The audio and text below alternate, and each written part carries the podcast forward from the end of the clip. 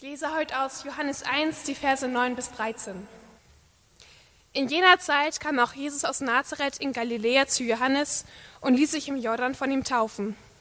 Als er aus dem Wasser stieg, sah er, wie der Himmel aufriss und der Geist Gottes wie eine Taube auf ihn herabkam.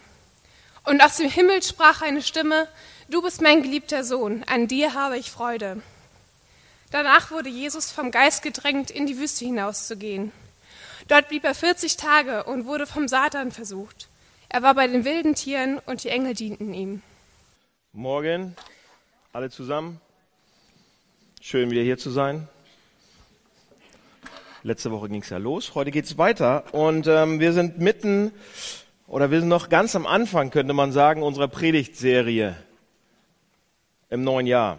Ist der erste, zweite Sonntag und wir haben gesagt letztes Mal, dass wir uns mit Markus-Evangelium beschäftigen wollen ähm, und schauen ganz bewusst dann im Markus-Evangelium uns das Leben von Jesu an. Also Jesus Christus, wie er gelebt hat, was er gemacht hat. Und äh, dann letzte Woche hatten wir gesagt, als wir dann eben ähm, angefangen haben, uns äh, um, um Jesus zu kümmern, um Gott so ein bisschen, hatten wir gesagt, dass ähm, eigentlich um uns herum die Kultur auch so ein bisschen sich interessiert an Jesus. Ja?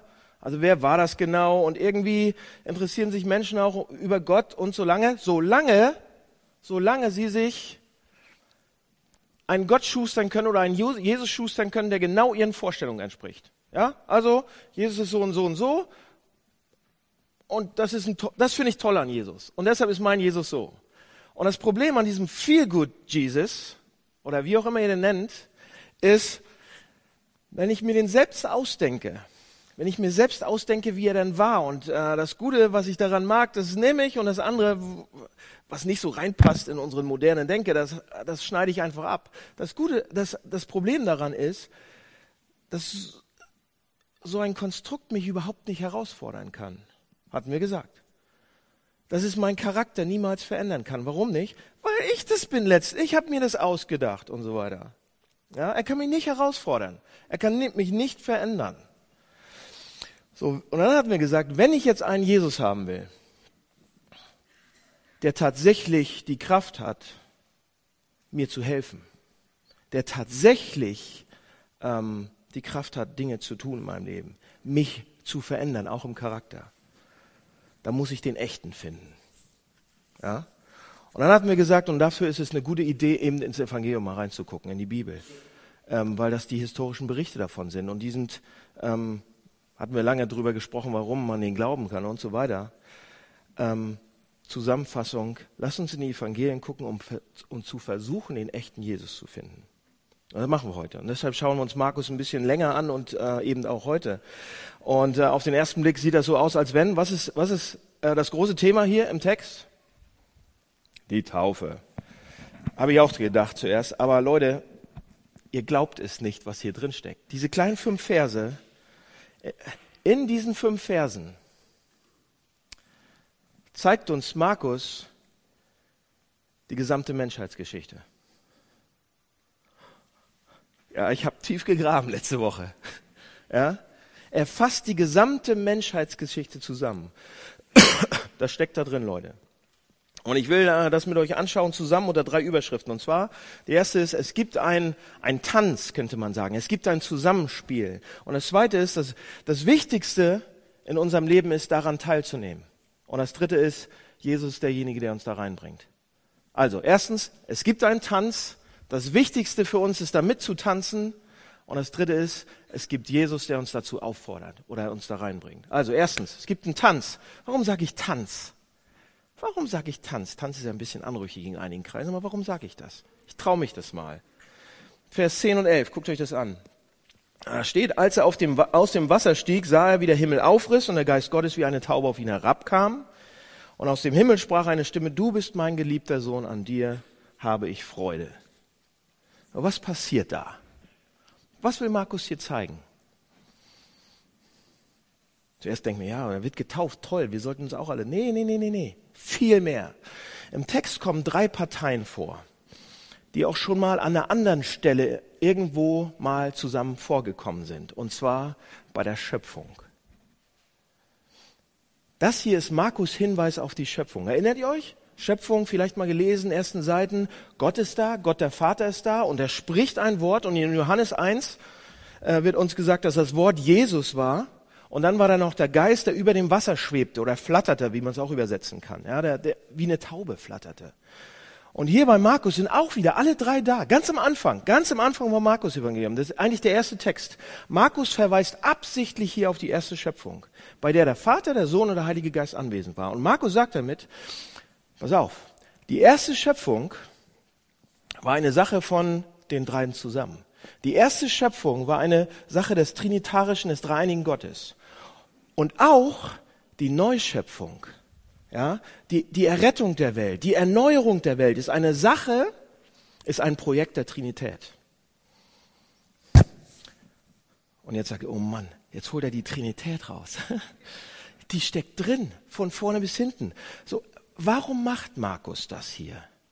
Der ganz am Anfang vom Markus-Evangelium, das erste Evangelium, das ist eigentlich, das eigentlich geschrieben wurde und so weiter. Warum macht er das? Warum scheint das so wichtig für ihn, dass alle drei da vorkommen müssen? dass diese Geschichte, diese Taufe, diese, wo, wo er alle drei bezeichnet, warum, warum ist sie da? Warum ist dies das Erste, wo Jesus drin vorkommt? Letzte Woche war ja Jesus noch nicht mal drin in der Geschichte. Nicht nur, die, nicht nur Jesus, sondern die Trinität. Warum? Und pass auf, Trinität. Wenn wir uns mit der Trinität auseinandersetzen, was passiert dann? Dann merken wir schnell, dass es nicht leicht zu verstehen ist. Ja? weil die christliche Lehre der Trinität kompliziert ist. Ja? Es überfordert meine mentalen Schaltkreise einfach.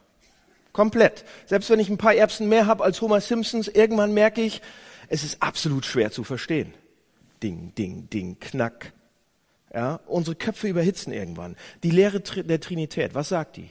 Es gibt einen Gott, der in drei Personen ewig existiert hat oder ewig existiert. Also, pass auf, es sind nicht drei Götter, die sich alle gut verstehen und ab und zu mal ein Bierchen zusammen trinken, Jesus und der Vater und die Engel sind auch noch dabei, so. Das nicht.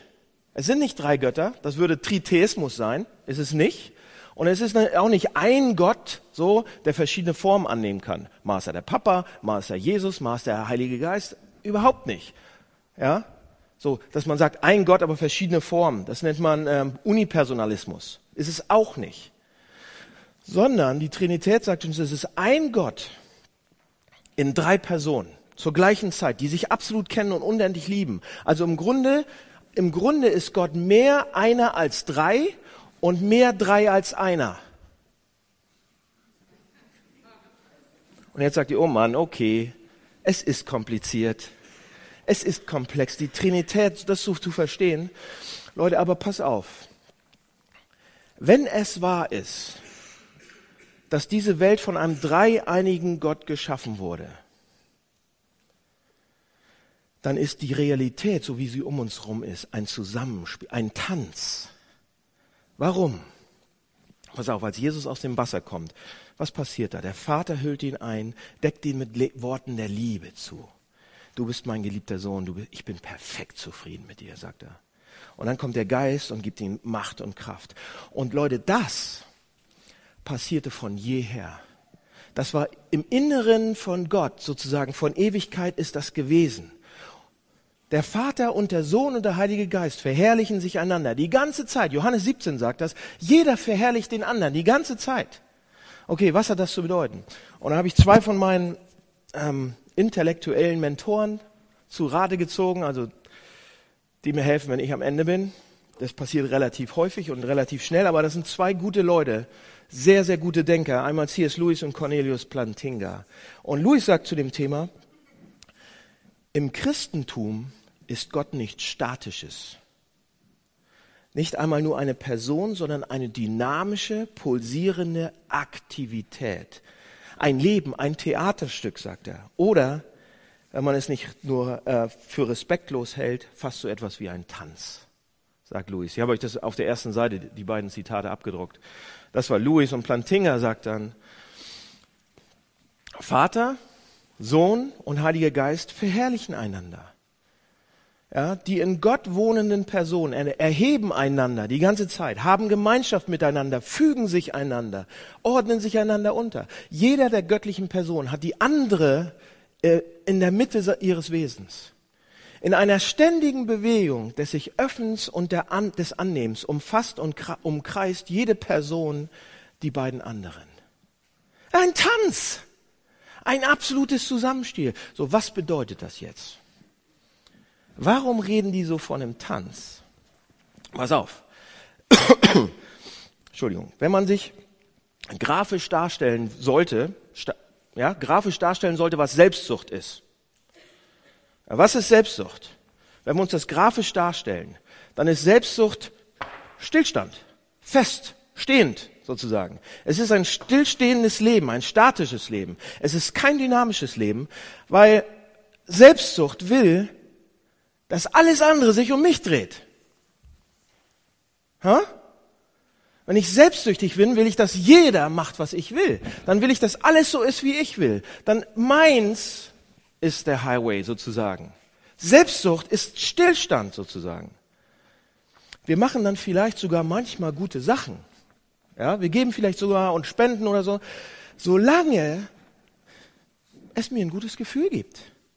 Oder es mich nicht beschneidet in der Art und Weise, wie ich Geld ausgeben kann oder wie ich leben kann. So lange mache ich's. Leute, das ist, wir helfen Menschen. Ja, vielleicht sogar. Vielleicht verlieben wir uns sogar und lieben den anderen, solange wir keine Kompromisse machen müssen mit meinen individuellen Interessen. Was ich wirklich im Leben will, wo ich noch hin will, was mich wirklich glücklich macht. Wenn ich da keinen Kompromiss eingehen muss, so, so lange mache ich das. Selbstzentriertheit, Leute, ist ein Mittel zum Zweck. Und es geht darum, was ich will, was ich mag, meine Interessen über die der anderen. Und es kreist sich alles um mich. Leute, aber Gott ist komplett anders. Die Lehre der Trinität sagt uns, der ist komplett anders. Das Prinzip der Trinität ist nicht Ich-Bezogenheit, sondern gegenseitige, sich hingebende Liebe, die ganze Zeit. Jede der drei Personen bei Gott kreist um den anderen. Keiner erwartet das von, keiner erwartet das noch nicht mal von dem anderen. Jeder umkreist aus freien Stücken die anderen drei oder die anderen beiden und überschüttet sie mit Liebe und Freude und Anerkennung. Jede, jede Person liebt und verehrt die anderen, steht freiwillig hinten zurück und freut sich über sie die ganze Zeit. Und wir ticken komplett anders, Leute. Alles muss sich um uns drehen. Hier ist das Beispiel. Pass auf. Wer, wann war ihr das letzte Mal an einem Tanzlokal? In der Disco? Disco, heißen die doch das Club? Clubs zum Tanzen. Und wenn ihr vor, vor kurzem mal in so einem Laden wart, dann, dann kennt ihr sie. Die stehen da so. Meistens ein Bier in der Hand. Kennt ihr die? Stehen meistens am Rand, nicht in der Mitte. Aber die, und sie gucken, sie sind auf der Jagd. Stillstand. Es könnte ja was passieren oder was vorbeikommen oder sonst. Ihr kennt sie, oder? Schon mal gesehen? Meistens sind die auch männlich. anyway, aber was ich damit sagen wollte, jetzt stellt euch vor, da stehen fünf oder sechs oder zehn, die da stillstehen und die stehen da nur so. Und jeder will, dass sich alles um, die, um, um mich dreht. Jetzt stellt euch vor, der ganze Laden ist so. 100 Leute, 120 oder hier. Alle stehen still und die wollen sich, dass sich das um mich dreht, dass, ich, dass die um mich tanzen. Ist das ein Tanz? Ist das ein Zusammenspiel?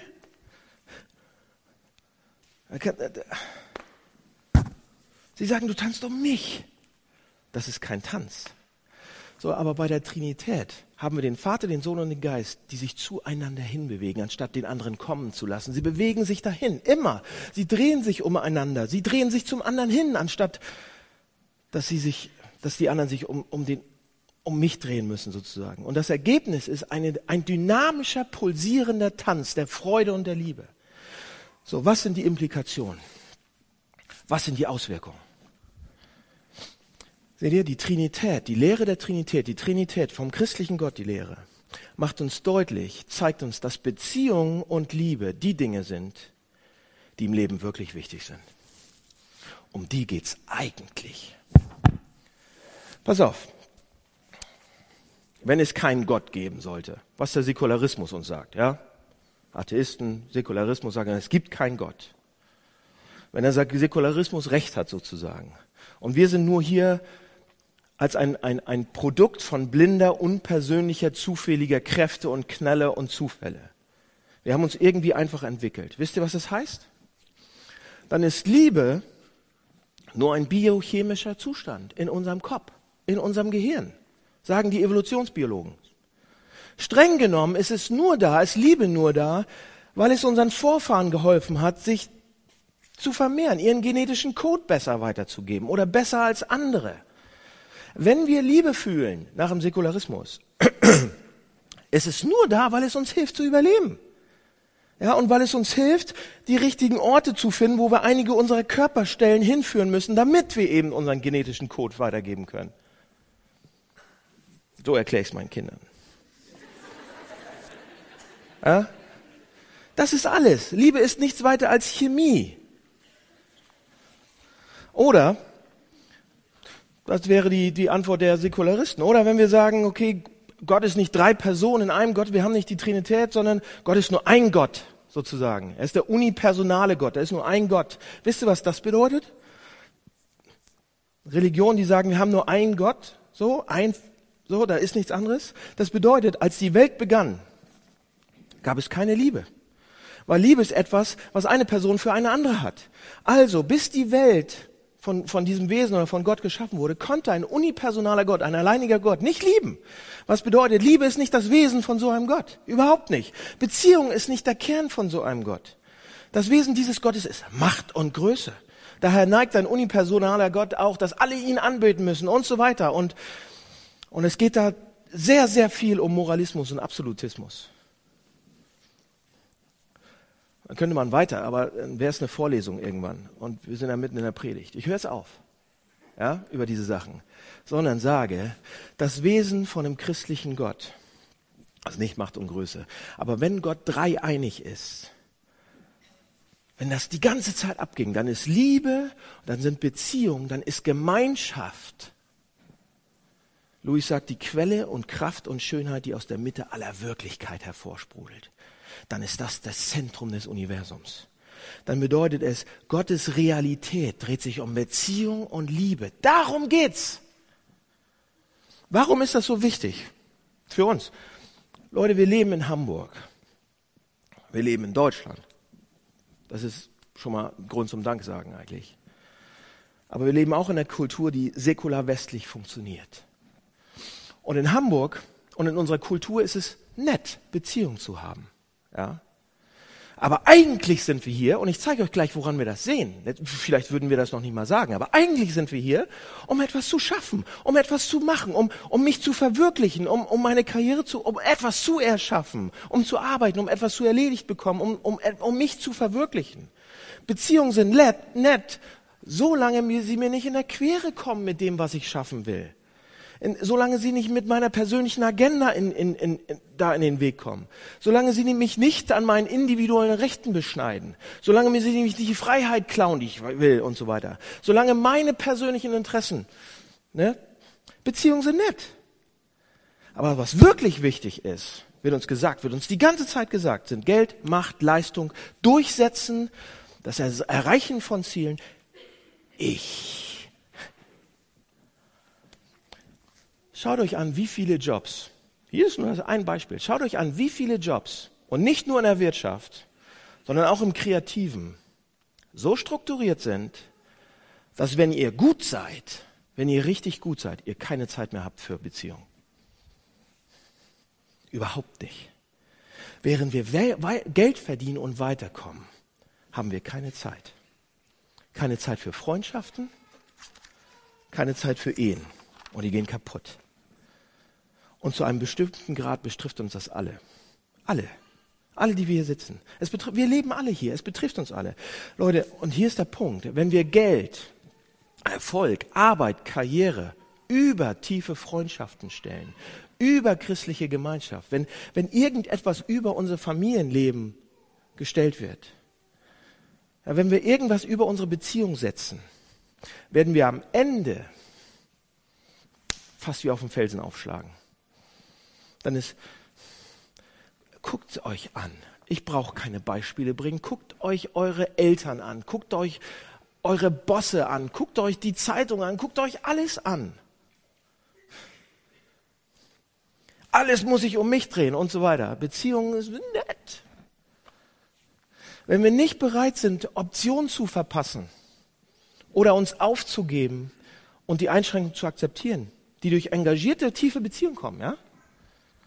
Verlust von Geld, Verlust von Zeit, das zu akzeptieren.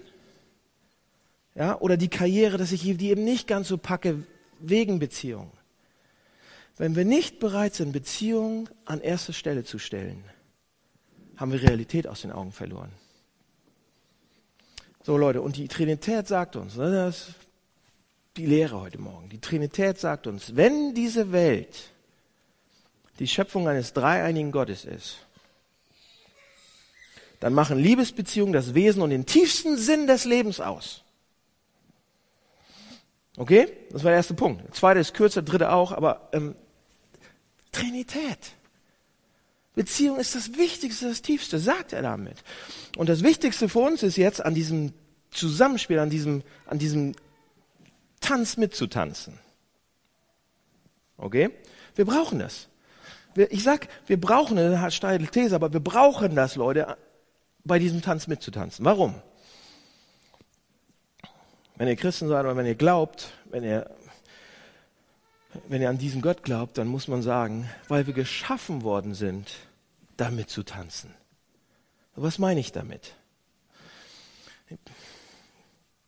Wir wurden geschaffen, Leute, wir wurden auch geschaffen, um unsere Beziehung, um uns in unseren Beziehungen gegenseitig zu lieben und nicht selbstzentriert zu sein. Seht ihr, am Anfang hatten wir gesagt, der Vater, der Sohn, der Heilige Geist verherrlichen sich gegenseitig.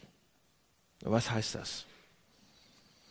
So, und alle möglichen Superchristen benutzen die Worte verherrlichen und verherrlichen, aber sie wissen nicht, was es heißt eigentlich. Was heißt verherrlichen?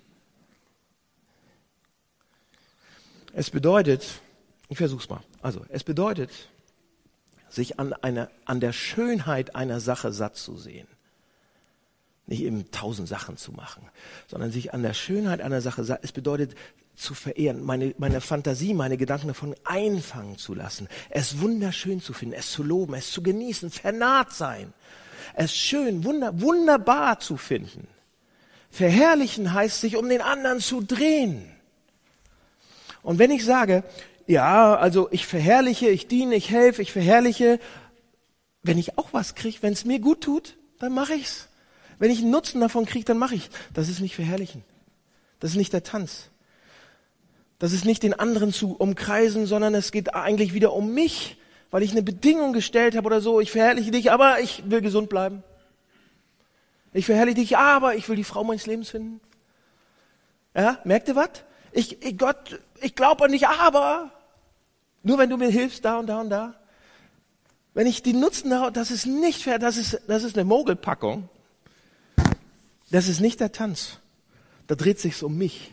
Wenn ich irgendeine Bedingungen aufstelle und so, da, da dreht sich's um mich.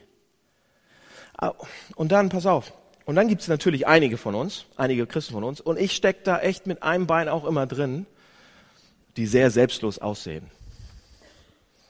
Die ähm, sehr selbstlos wirken. Ja? Weil sie nicht Nein sagen können. Ähm, und wir sagen zu allem Ja und tun alles und jeder sagt, oh, du bist so selbstlos und oh, du opferst dich so sehr für alle anderen auf. Du musst wirklich mal selbst mehr an dich denken, sonst ach du meine Güte. Oder aber wenn wir keine Grenzen setzen können und wir, und wir lassen uns benutzen, weil wir nicht Nein sagen können, tun wir das aus Liebe für die anderen Menschen? Nee. Natürlich nicht. Wir tun es aus einer Not heraus, aus Anerkennungssucht vielleicht, weil ich Angst habe vor Ablehnung, aus Feigheit. Die, die sollen mich doch alle mögen. Das hat nichts damit zu tun, sich zu einem anderen Menschen hinzubegeben und ihm wirklich zu dienen. Ich mache es nur für mich letzten Endes. Leute, jemand anders zu ehren, zu verherrlichen, meint sich bedingungslos hinzugeben, nicht weil es irgendeinem Zweck dient, sondern nur aus Liebe und Wertschätzung dessen, was er ist. Und und Gott macht es. Seht ihr? Pass auf. Weil, weil Gott nicht seine eigene Herrlichkeit sucht, sondern die Herrlichkeit des anderen. Trinität sagt uns das. Er dreht sich immer um den anderen. Weil der Vater, der Sohn und der Heilige Geist sich gegenseitig umkreisen, sich gegenseitig verherrlichen, sich gegenseitig anbeten, sich gegenseitig loben, sich gegenseitig dienen, einander unterordnen. Weil der Vater, Sohn und Heilige Geist sich gegenseitig verherrlichende Liebe entgegenbringen, heißt das, Gott ist in sich lesen wir an einigen Stellen, zutiefst und unendlich glücklich. Schon mal drüber nachgedacht?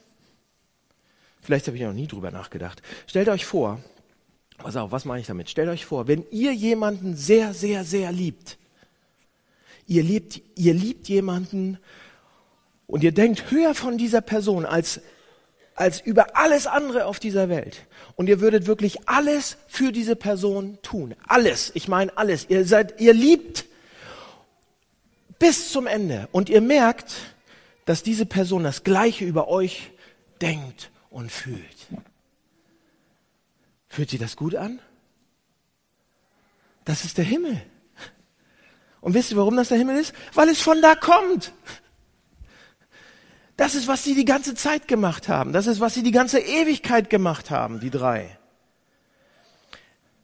Er ist unendlich glücklich, weil es nicht um seine eigene Ehre und Herrlichkeit sucht und weil er die nicht sucht, sondern, sondern die von anderen, das Gutgehen von anderen. Der Kern seines Wesens ist Orientierung zum anderen hin. Und deshalb ist er so unendlich glücklich, wird uns gesagt. Weil die drei das füreinander tun. Weil der Vater, Sohn und Heiliger Geist das füreinander tun. Jetzt sagen einige von euch, warte mal, warte mal, warte mal, Daniel. Warte mal. Du sagst, es ist so und der will nicht verherrlicht werden. Lass uns mal die Bibel reingucken. Machen wir auf und dann sehen wir auf jeder Seite auf einmal, auf jeder Seite, da steht, verherrliche mich, preise mich, du kleines Menschenkind, gehorche mir, diene mich, gehorche mir. Ne? Auf jeder Seite lesen wir das. Bete mich an, er will von uns angebetet werden, gehorcht werden und so weiter. Jede Seite. Also, lieber Pastor da vorne, warum um alles in der Welt sagst du, dass Gott nicht seine eigene Herrlichkeit will oder dass er nicht sucht? Da lesen wir es doch. Leute, und natürlich will er das, von uns verherrlicht werden. Er, natürlich möchte er, dass wir ihm bedingungslos dienen. Natürlich möchte er, dass wir ihn preisen und ehren und so weiter. Aber seht ihr, warum er es will?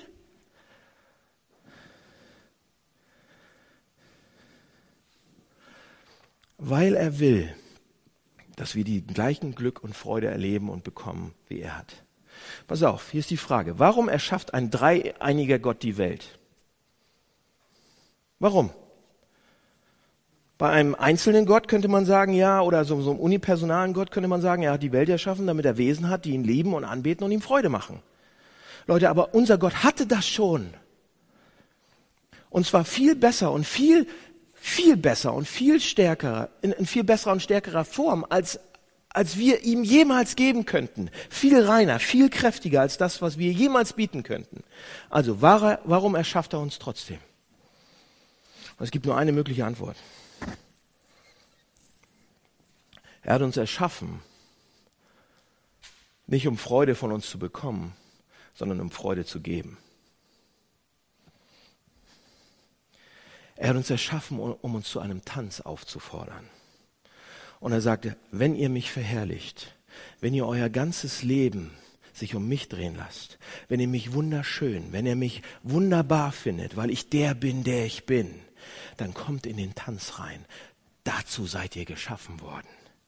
Ihr seid nicht dazu da, um mich an mich ein bisschen zu glauben oder ein bisschen spirituell zu sein oder nur zu beten, wenn es euch wirklich dreckig geht und ihr Inspiration braucht oder so, sondern ihr seid geschaffen. Ihr seid da, um euer ganzes Leben, dass sich das um mich dreht.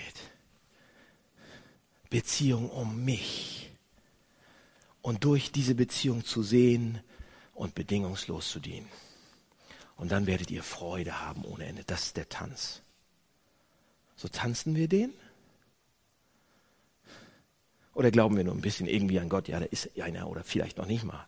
Tanzen wir schon oder beten wir nur, wenn wir Probleme kriegen? Tanzen wir schon oder suchen wir und brauchen Menschen, die uns das irgendwie vermitteln, dass wir uns irgendwie drehen? Und ich, ja? Wenn das Leben, wenn unser Leben, wenn die Realität ein göttlicher Tanz ist, dann ist das Wichtigste, was wir brauchen, da mitzumachen, weil wir da, wir sind dazu geschaffen.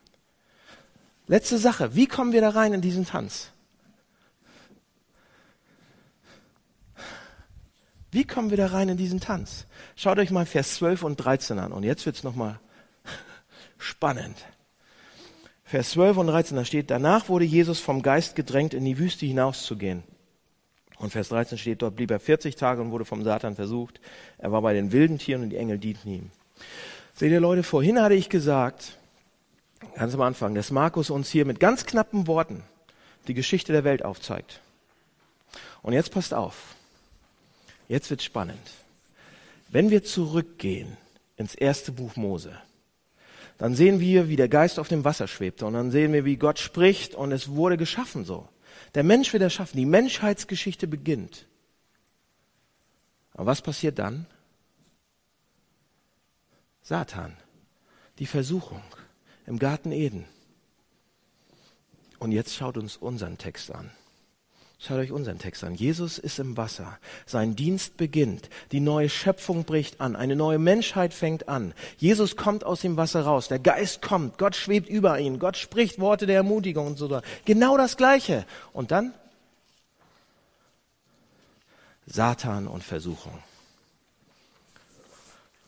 Genau das Gleiche. Aber es gibt einen Unterschied. Und einen ziemlich großen Unterschied zwischen dem ersten und dem zweiten. Der erste Adam war in einem Garten und der zweite in der Wüste. Der erste Adam hatte Löwen um sich rum, dicke Dinger, die konnte der streicheln. Die haben Blätter gefressen, gegessen vielleicht sogar. Ja, das war toll, das war nett, da, da war alles noch perfekt. Und der zweite Adam, lesen wir, hatte wilde Tiere um sich herum, wilde Tiere, Biester, ein Prankenschlag, weg. Damit zeigt Markus uns, dass der zweite Adam hier eine unglaublich härtere Bewährung durchmachen muss. Unglaublich schwerer Test. Und natürlich ist die Versuchung, dann, damit zeigt er auch, dass die nicht in Vers 13 einfach zu Ende ist, kurz versucht, sondern das geht die ganze, ganze, ganze Zeit weiter. Und dann schließlich kommt es eben auch zum Showdown. In einem, auch in einem Garten.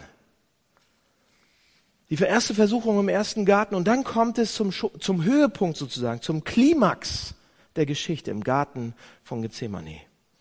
Der absolut, eigentlich der absolute Antigarten zu dem Garten Eden.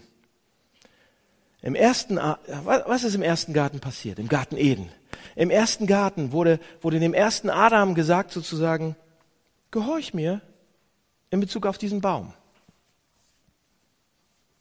Warum hat er das gesagt? Könnte man fragen, ja? Er sagt zu Adam und Eva ganz am Anfang, esst nicht von diesem Baum der Erkenntnis. Und wir sagen, warum?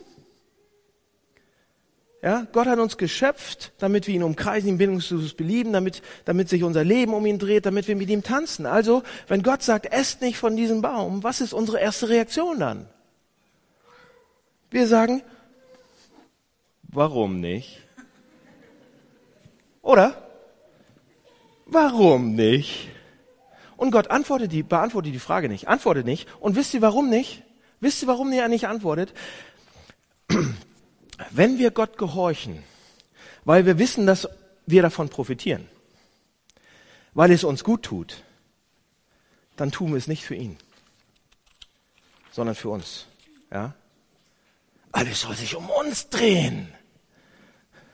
Wir sagen, okay, okay, alter Schwede, gut, dass ich nicht von dem Baum gegessen habe wenn er mir das erklärt hätte. Ja? Jetzt macht Sinn, jetzt verstehe ich Ach du meine Güte, ich werde nie von dem Baum essen.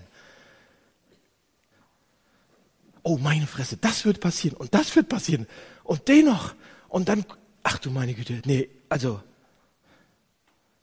wisst ihr, was wir da machen? Wir sind selbstzentriert, wir stehen still, wir versuchen, dass alles sich um uns dreht, sogar Gott. Ich mach's für mich. Ich esse nicht von dem Baum für mich, weil ich dann, es mir besser geht danach, weil ich nicht sterben muss, den ganzen Kram. Aber nicht für ihn. Gott ist dann ein Mittel zum Zweck geworden, von einer Sekunde auf die nächste und nicht ein Zweck in sich selber. Gott sagt, esst nicht von dem Baum, einfach nur, weil ihr mich liebt. Weil ich es gesagt habe, nur für mich. Und wir, haben, wir sind gescheitert.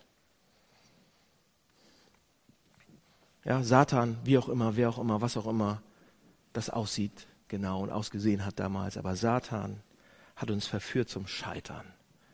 Weil er sagt, ja, die, die Leute, und das sagt er uns immer noch. Diese ganze Idee von selbstgebender Liebe und so weiter, ja?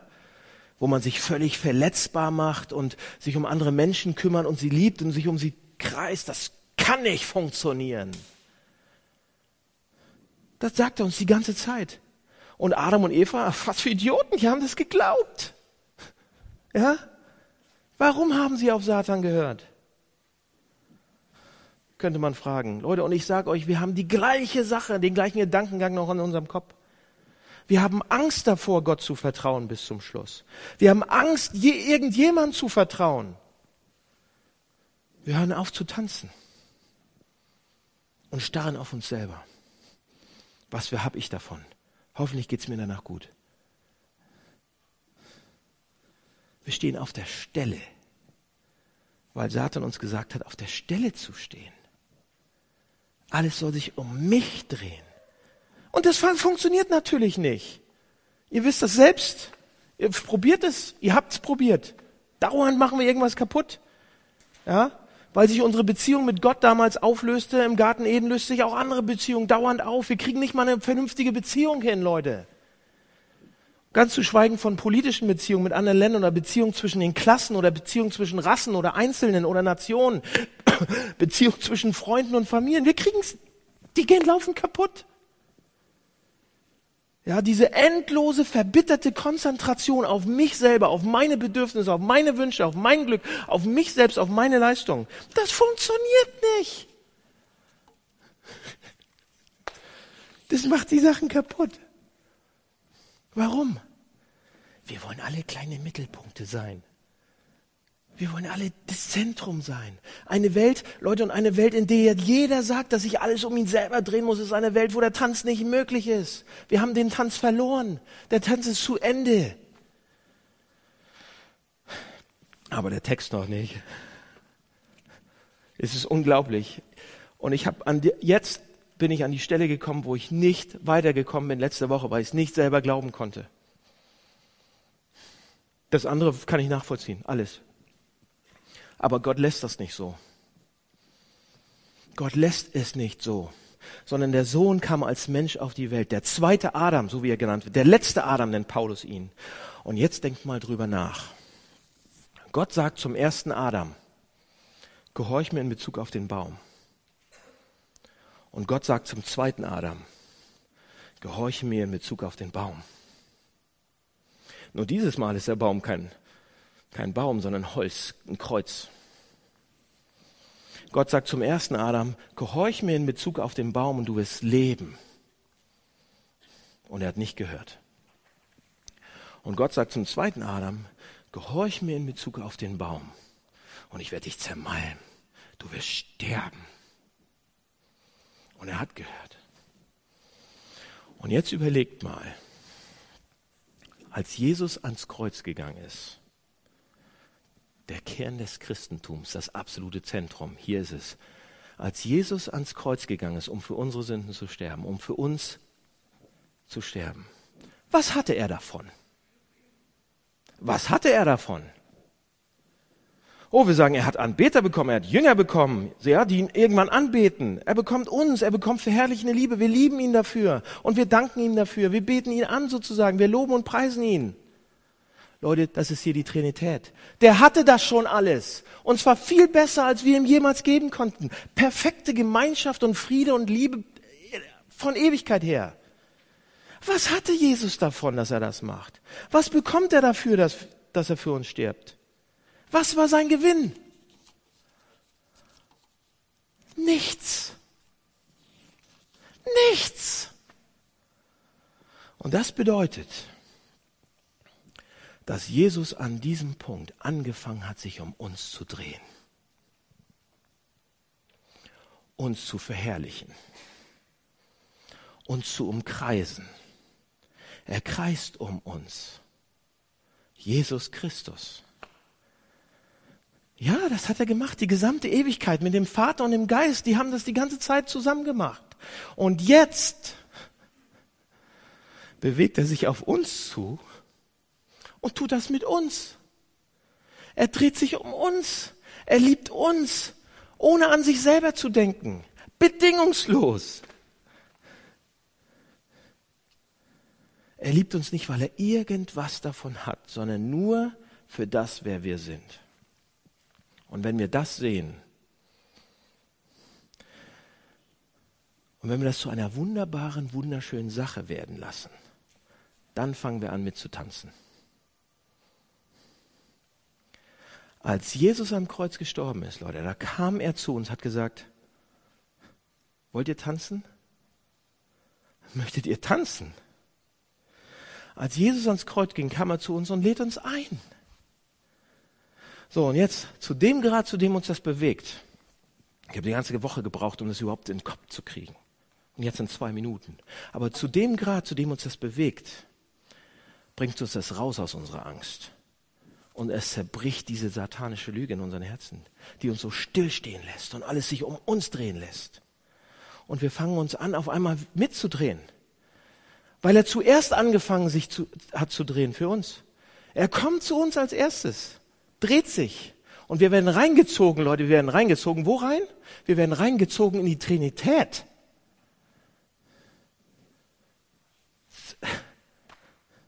Jesus Christus kommt zu uns. Das ist der Anfang vom Tanz, das Kreuz. Und dann gehen wir zu ihm hin, in Reue und Glauben, und wir sagen, ich glaube dir, ich vertraue dir. Das ist unglaublich. Und dann kommt er wieder zu uns und er schwärmt von uns und er freut sich an uns. Nicht wegen dem, was wir machen, nicht wie gut wir sind oder sonst irgendwie, nicht wegen unserer Moral. Weil wir mit ihm sind, weil wir angefangen haben zu tanzen mit ihm. Johannes 17, da steht es wörtlich. Johannes 17 sagt Jesus, die Herrlichkeit, die du mir gegeben hast, habe ich nun ihnen gegeben. Er verherrlicht uns. Er sagt, Vater, ich weiß, dass sie von dir geliebt sind, wie ich von dir geliebt bin. Wie ich von dir geliebt bin? So doll. So dicht lässt er uns ran. Jesus raus, wir rein. Wo rein? In die, in die Trinität? Spinnst du da vorne? So dicht. Gott sieht uns nicht wegen unserer Taten und was wir tun und so weiter. So Leute, wenn wir Jesus am Kreuz sehen, sagen wir, sagen wir nicht, oh Jesus, ja, jetzt versuche ich, danke dafür, jetzt versuche ich das auch gut zu machen und ein guter Christ zu sein.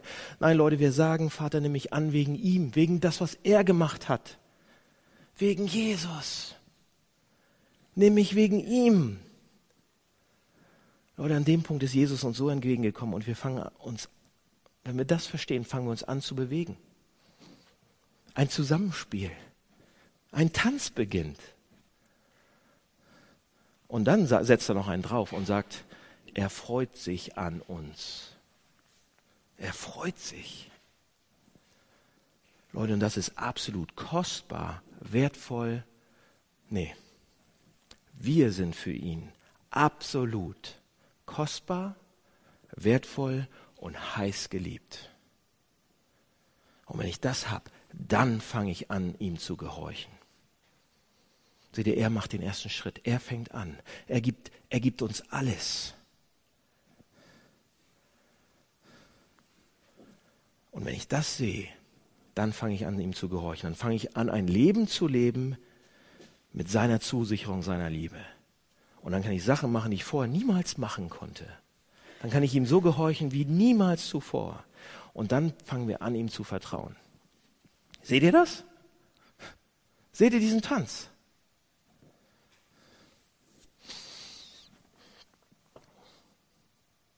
Und dann hören wir noch ein paar Worte von ihm persönlich. Eigentlich nur einen Satz. Er holt uns rein in den Tanz und dann sagt er uns Folgendes.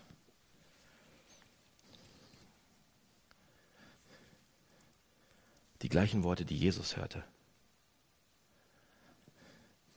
Die sagt er dir. Du bist mein geliebtes Kind. Du bist mein Kind. Ich freue mich über dich. Das ist der Kern, das ist das Evangelium schlechthin. Die ersten Sätze von Markus. Lasst mich beten und dann höre ich für heute auf. Lieber Herr, das ist so tief, was in diesen paar fünf Versen steht. Wenn man buddelt und wenn man, wenn man schaut, was du da reingelegt hast. Und du bist so anders als jeder Gott in jeder anderen Religion. Du bist ein dreiniger Gott, dem es um Beziehung geht bis zum Anschlag. Und du gibst das alles her, um uns Freude zu geben, um uns reinzuholen in diesen Tanz. Du bist vernarrt in uns. Und das kann ich nicht glauben. Und deshalb hilf uns, Herr, das zu glauben, damit du uns letzten Endes hin zu dir ziehst und uns veränderst. Amen.